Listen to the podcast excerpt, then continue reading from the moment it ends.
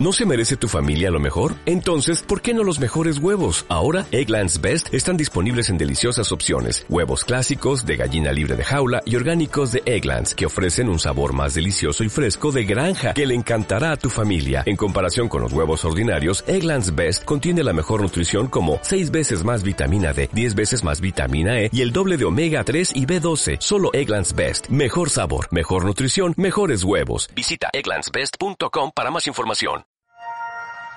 La literatura greco-latina. La literatura griega fue escrita en griego antiguo durante la época arcaica, clásica y helenística. La literatura latina, por su parte, fue concebida en latín durante la República Romana y el Imperio. Esta literatura recoge mitos, que son narraciones protagonizadas por dioses o héroes ambientadas en un tiempo primigenio. Estos dioses reciben distintos nombres dependiendo de la literatura en la que se encuentren. En la griega reciben el nombre de Afrodita, Ares, Artemisa, Atenea, Crono, Hefesto, Hermes, Poseidón y Zeus. Y en la latina reciben el nombre de Venus, Marte, Diana, Minerva, Saturno, Vulcano, Mercurio, Neptuno y Júpiter. Un relato característico de la literatura latina es el ciclo tebano, en el cual se cuenta cómo Edipo, tras la predicción de un oráculo, mata a su padre y se casa con su madre. En cuanto a la literatura griega, destaca el ciclo troyano, que incluye la Odisea, de la que hablaremos a continuación. La Odisea. Homero, autor de la Ilíada y de la Odisea, es un poeta y rapsoda griego. La Odisea narra la vuelta a casa de Ulises, que además de haber estado diez años fuera luchando, tarda otros días en regresar a Ítaca, periodo durante el cual su hijo y esposa han de tolerar en su palacio a los pretendientes que buscan desposarlo. Todo comienza en Grecia, años después de la caída de Troya. Ulises no consigue volver a casa y lo dan por muerto, pero no es así. Calipso lo retiene. Cariño, te doy de los más deliciosos manjares, Incluso te ofrezco la inmortalidad si te quedas conmigo y nuestros hijos. Lo siento, Calipso. Mi hogar está en Ítaca, con Penélope. Debo marchar.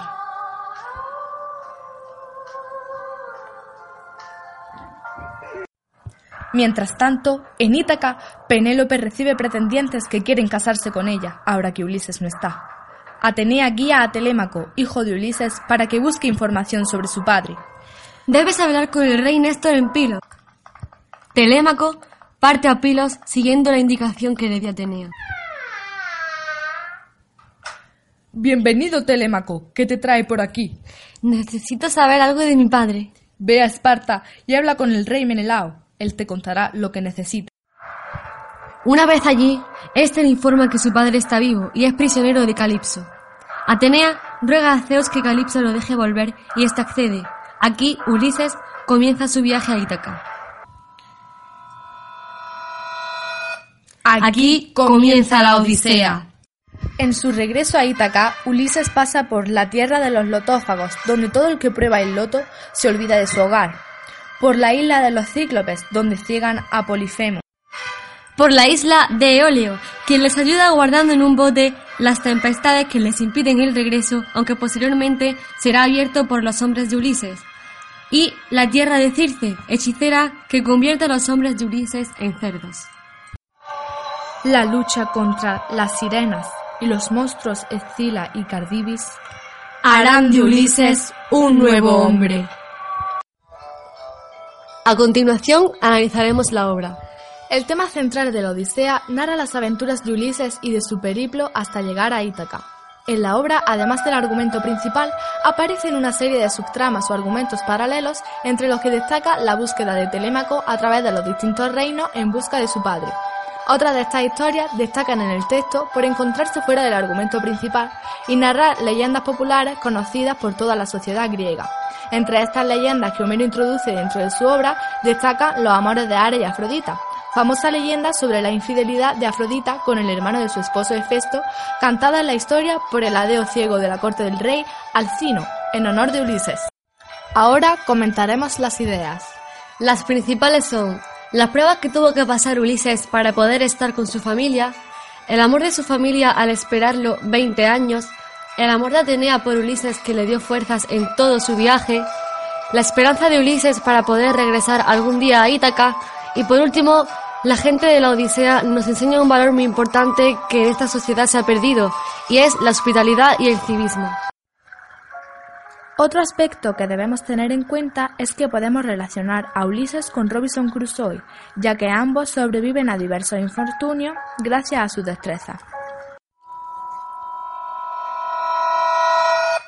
Análisis de los personajes.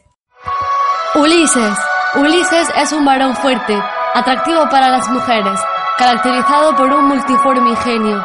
Es un ser divinal y prudente noble, paciente, luchador, buen guerrero, ingenioso y un valeroso padre. Hay un evidente desfase entre la dificultad de las situaciones en las que se encuentra y su fácil manera de resolverlas, que significa la victoria del espíritu. Penélope. Era una mortal, era la esposa de Ulises, era una mujer muy bella. Su vida, lejos de su esposo y acosada por los codiciosos pretendientes, era muy triste, pero nunca olvidó ni un momento a Ulises y confió siempre en su regreso. Ella y su hijo, Telémaco, lloraban con frecuencia juntos por Ulises. Telémaco era un mortal, hijo de Ulises. Era un joven arrogante, de ojos brillantes y apuesta figura. Él amaba mucho a su madre y era muy amable y cortés con los extranjeros que llegaban a su hogar en Ítaca. Poseidón es el dios del mar, llamado Neptuno por los romanos. Era muy vengativo porque no perdonaba a sus enemigos tortura ni dolor. Su hijo predilecto era Polifemo y fue quien maldijo a Ulises. Atenea era la diosa de la sabiduría, llamada Minerva por los romanos. Era protectora de Ulises y era cariñosa con Telémaco, porque lo apoyó y ayudó siempre que pudo. Como conclusión, pensamos que Ulises es bastante inteligente, ya que de una manera u otra se las arregló para poder cumplir su cometido en cada una de sus aventuras.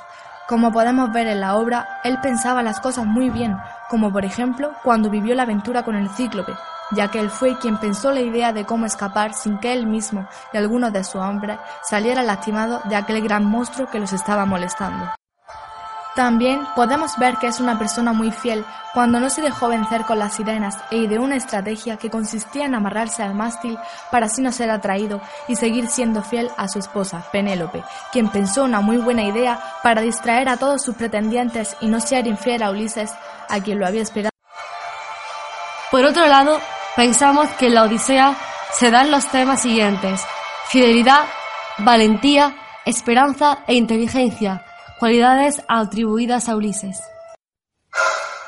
Tópicos literarios. Memento mori. Recuerda que has de morir. La muerte es inevitable. Vita flumen, la vida como un río. Mi vida es un río lleno de piedras que he de superar para llegar al mar. Homo viator, el hombre caminante. ¿Qué sería de la vida si no viajamos? Oculus sicari, ojos homicidas. En su mirada vi la muerte. Para concluir, nombraremos algunas de las obras y pinturas relacionadas con la Odisea. En primer lugar, la pintura elaborada por Draper James titulada Ulises y la Sirena, en la cual vemos a Ulises amarrado al mástil para huir de ellas. En segundo lugar, Ulises luchando contra los pretendientes. Ulises dispara con un arco a los seguidores de Penélope. Y por último, Ulises y su barca luego del ataque de Zeus.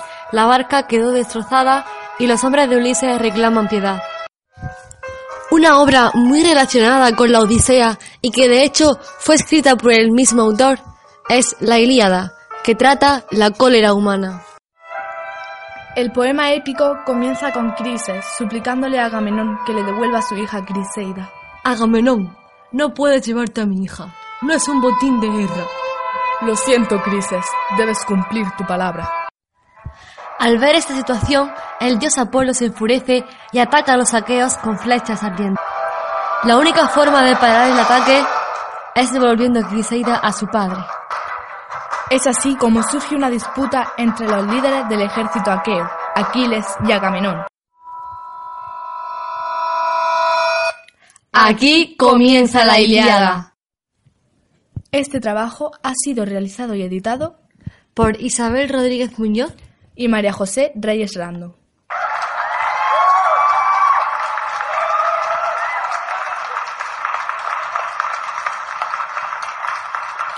Esperamos que haya sido de vuestro agrado.